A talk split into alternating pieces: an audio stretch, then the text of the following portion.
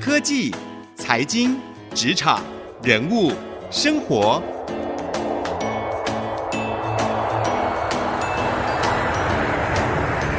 创意领航家。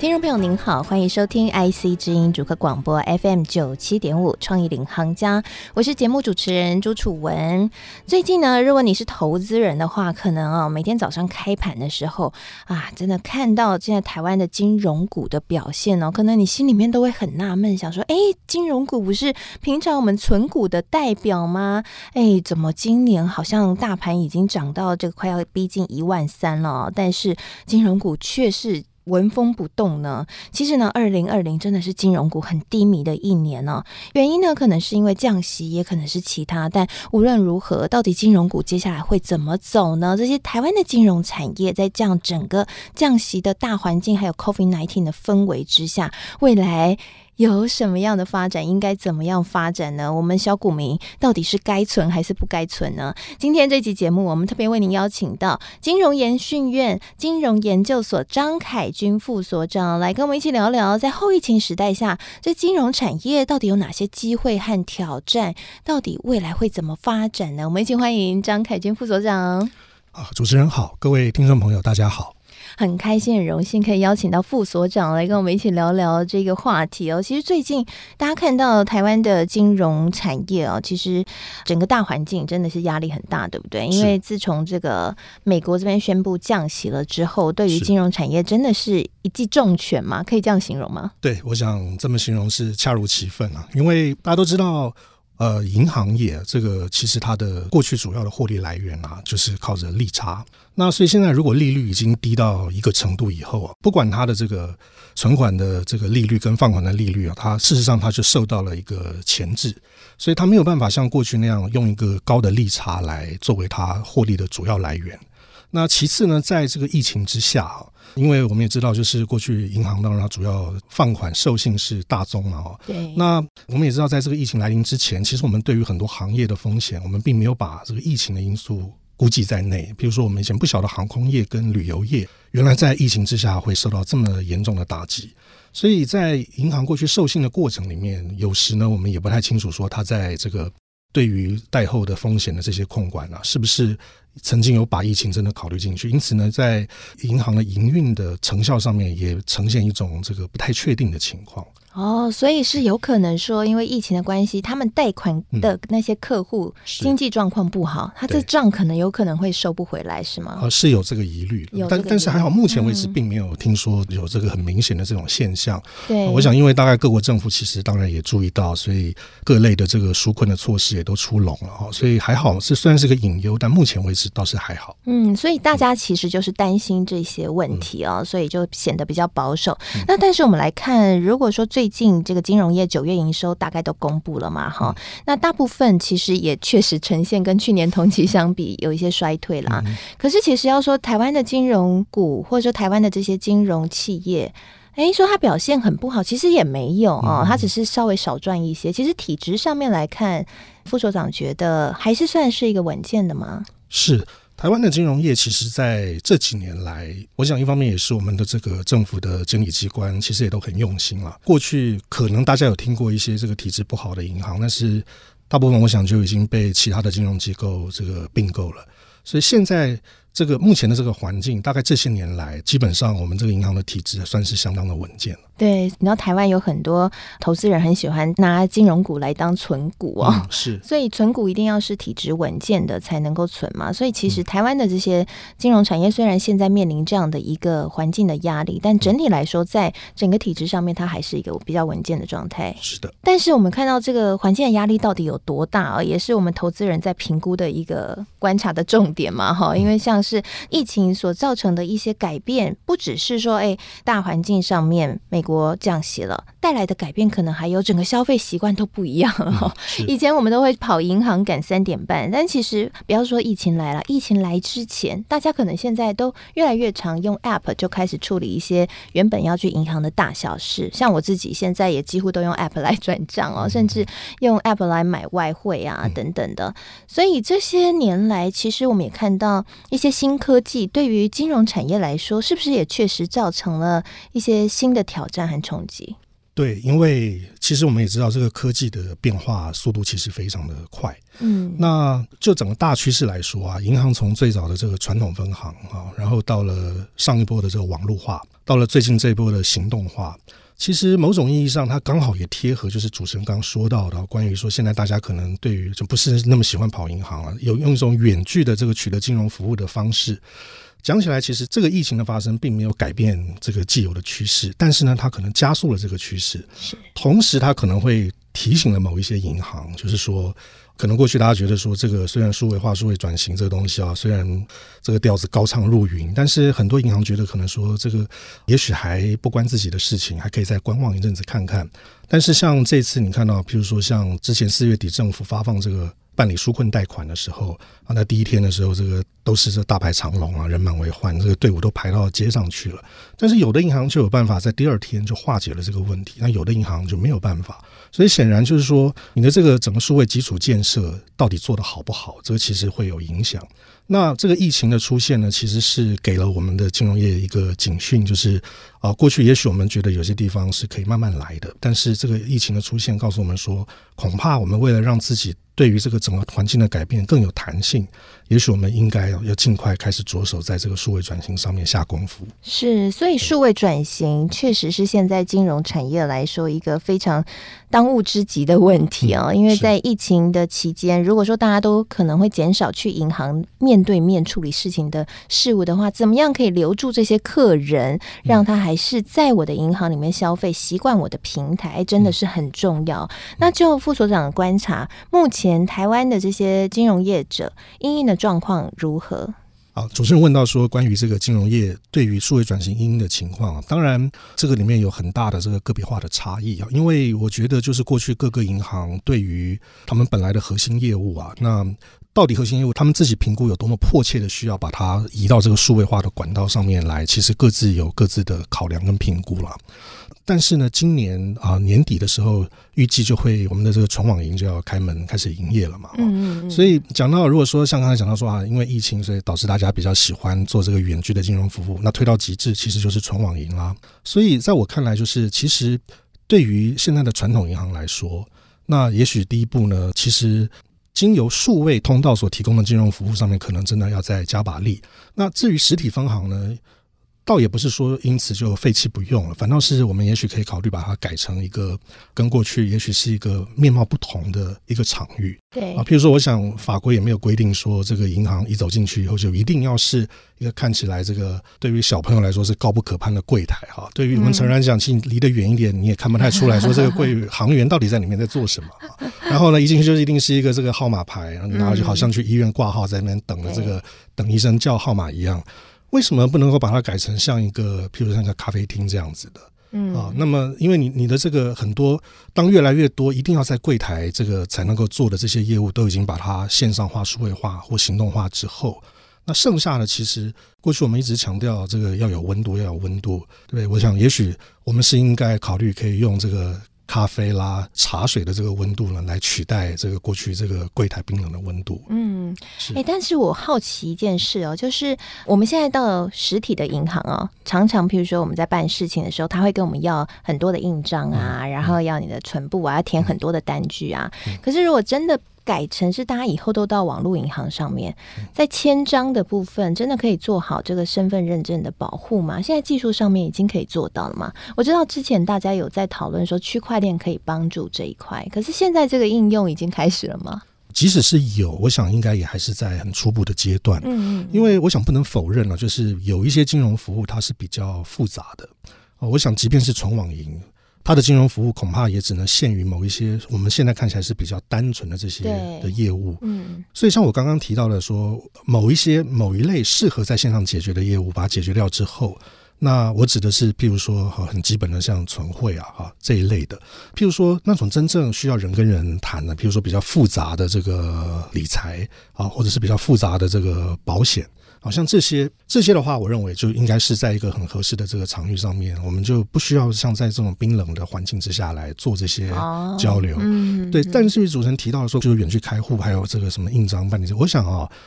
我想很快年底，我们拭目以待，看看我们的纯网银是怎么做的。哦、我们我们很自然就会知道说，目前大概他们的这个已经已经大概进化到什么样的程度了。嗯，所以现在金融业者就您观察，他们现在应该是积极备战中，嗯、这个冲击应该会很大吧？当然，纯网银的出现对于传统银行业者来说，当然是一个挑战嘛，因为嗯，某种意义上这个同业又增加了。嗯。但是另一方面啊，这边刚好我们可以聊一下，就是说这可能会有有一些朋友可能有些迷思啊，因为就是说你会觉得说这个纯网银能够做的事情啊，传统银行都能做，但是传统银行有分行，纯网银没有，到底纯网银是凭什么可以这个来挑战传统银行？早期大家的一个说典型的说法是说呢啊，因为纯网银它没有实体分行。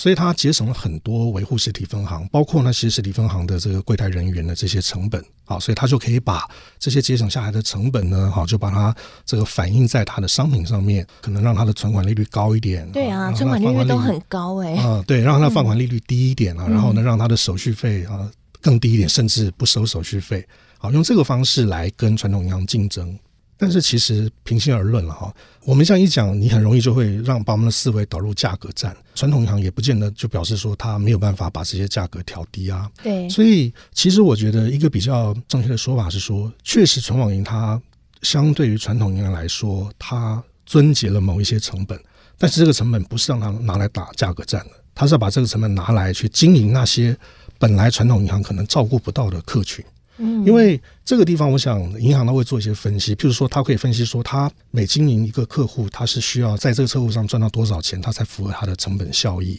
所以，如果你的成本高的话，那么有些客户呢，银行可能认为说，他在这个客户身上能够获得的利润不足以去这个抵消他的成本，因此他就只好忍痛就放弃照顾这样的客户。但是，存网银现在既然成本低了，理论上他应该是可以照顾到更多本来是在这个金融业的化外之民，就没有受到金融业照顾的这些人。所以，某种意义上，纯网银的出现固然它可能有一部分的客群是跟传统银行重叠的，但是其实我们对于它的美好的期待，应该是说它能够让这个金融更为普惠，让本来没有被照顾到的这些群众能够享受到金融服务。是，诶，像这样的话，是不是纯网银其实是聚焦在年轻族群？其实也不一定，大家当然会有这个想法，说啊，现在好像年轻人比较习惯用这些行动载具，嗯，但是其实我们像我刚刚搭捷运过来啊，其实我在车上我发现，其实不分男女老幼，都是人手一机在划来划去的，嗯，所以其实也不一定啦。表面上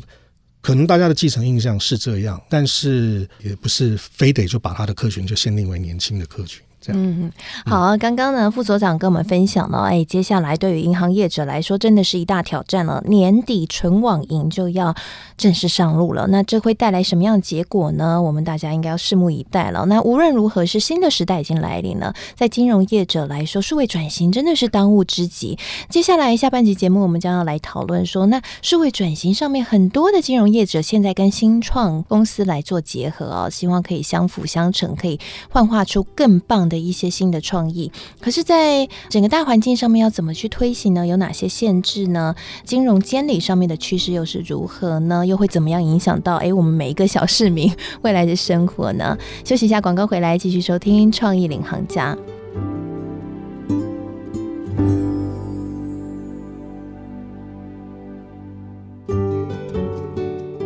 回到创意领航家，我是节目主持人朱楚文。今天我们的节目当中为各位邀请到了金融研训院金融研究所张凯军副所长来跟我们聊最近很夯的一个话题哦，就是接口支付，就是我们平常常常很多听众朋友可能也使用过，就接口支付，然后可以给我们很多回馈点数嘛，哈，很可能很多人都有使用过。哎，接口支付最近呢，他提出了一个新的服务，就踩到了这样的一个金融监理的线哦，结果后来就被金管会禁了，所以这件事情到底是怎么一回事呢？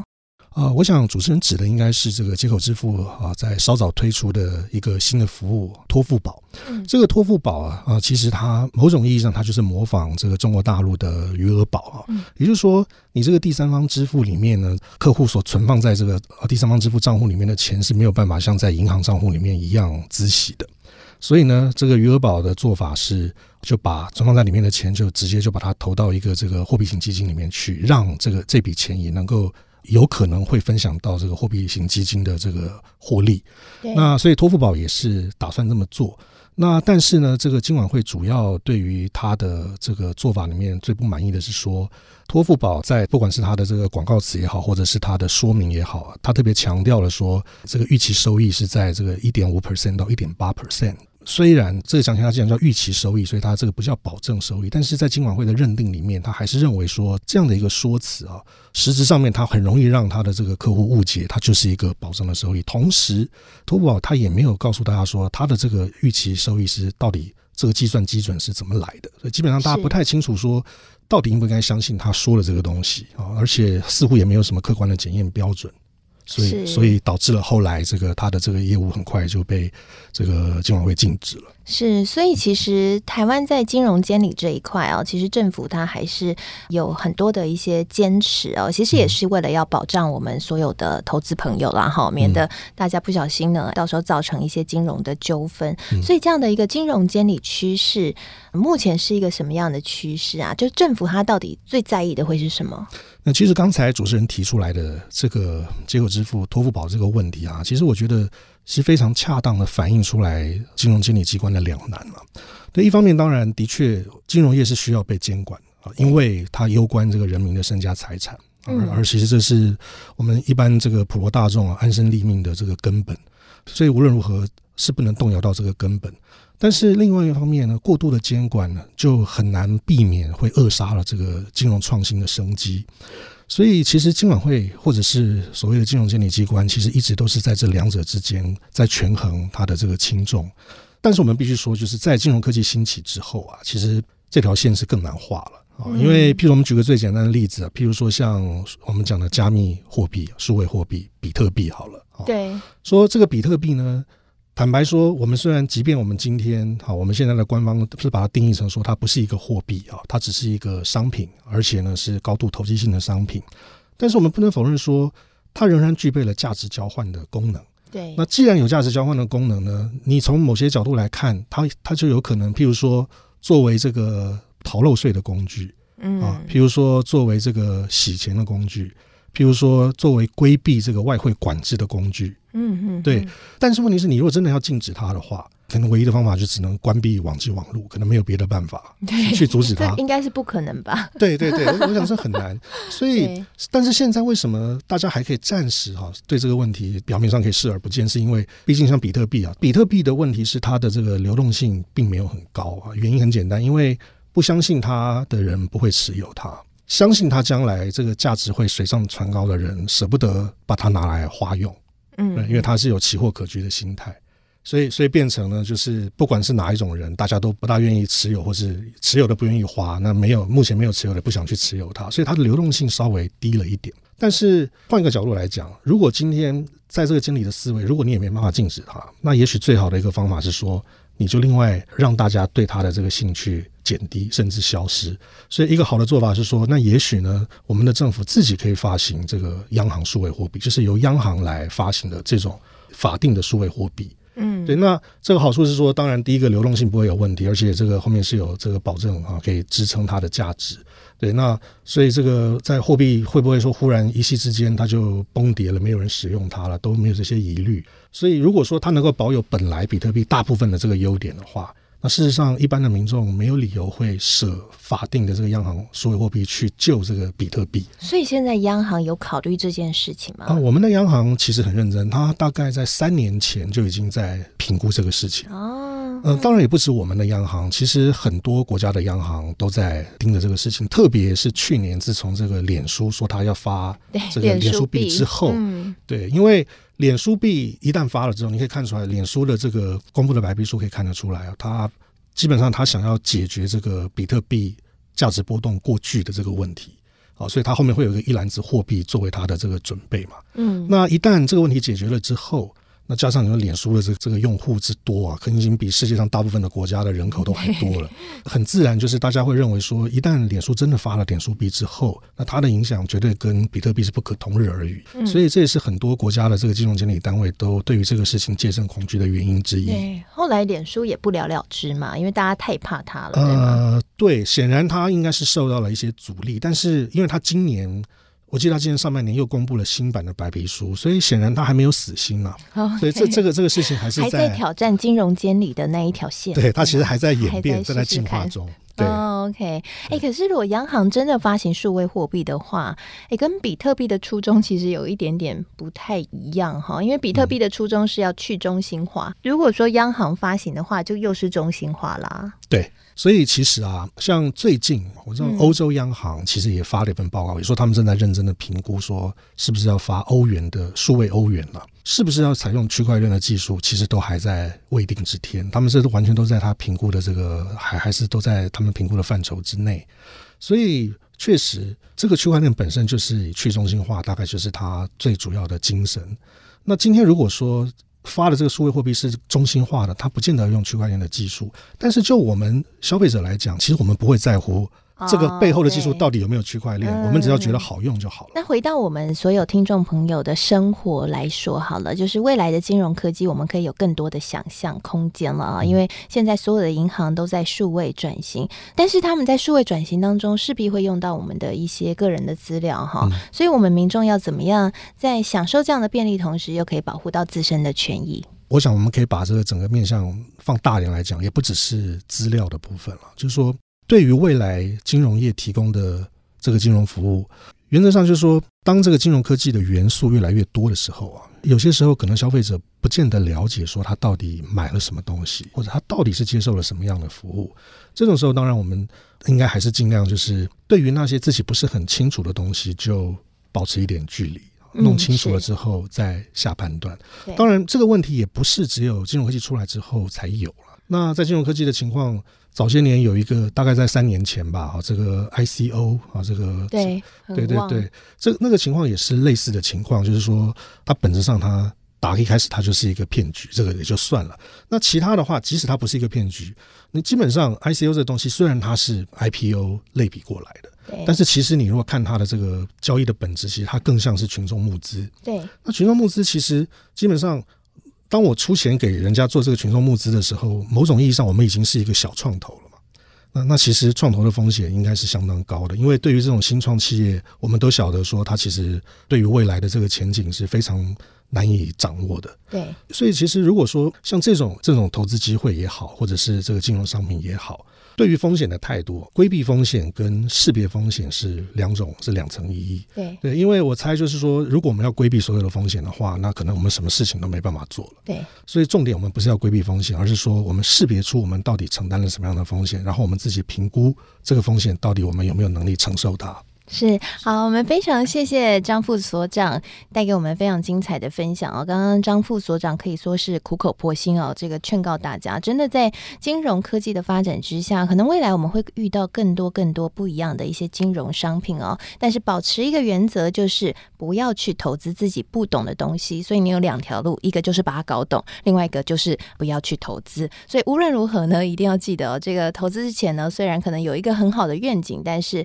要怎么样可以保保本也是很重要的一个议题了哈，提供给所有的听众朋友参考喽。谢谢副所长今天来到我们节目当中，谢谢主持人，谢谢听众朋友。那也提醒您，我们现在的节目呢，不仅会在我们的啊、官网的平台播出，也同时会上到 Podcast 和 Spotify，所以邀请您可以上 Podcast 和 Spotify 搜寻“创意领航家”，就可以订阅，随选随听每一集节目哦。也欢迎给我们评分，告诉我们你的想法。那我也会在节目当中念出你所给我的留言哦。在今天的节目之后呢，我也会将今天副所长所分享的精华以及我自己的采访心得写成一篇采采访笔记放在我的粉丝团搜寻财经主播主持人朱楚文就可以看得到了欢迎你来与我一起讨论。谢谢您的收听我是楚文我们下次再会。